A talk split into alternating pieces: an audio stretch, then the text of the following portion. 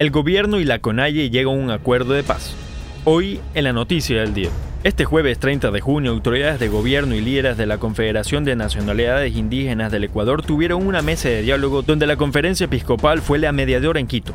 Tras 18 días de tensión, ambas partes acordaron dar por finalizadas las movilizaciones y con ello las comunidades regresarán a sus territorios.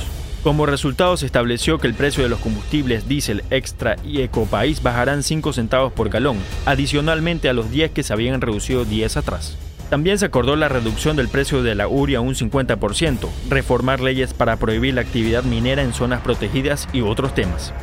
Hoy, el único ganador debe ser el Ecuador, dijo el ministro de Gobierno Francisco Jiménez en medio del acuerdo de paz.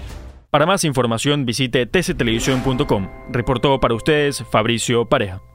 TC Podcast, entretenimiento e información, un producto original de TC Televisión.